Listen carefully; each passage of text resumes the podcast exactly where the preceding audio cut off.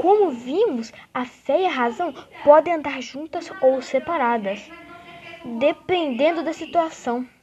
Muito interessante, né? Vai ficando por aqui o podcast.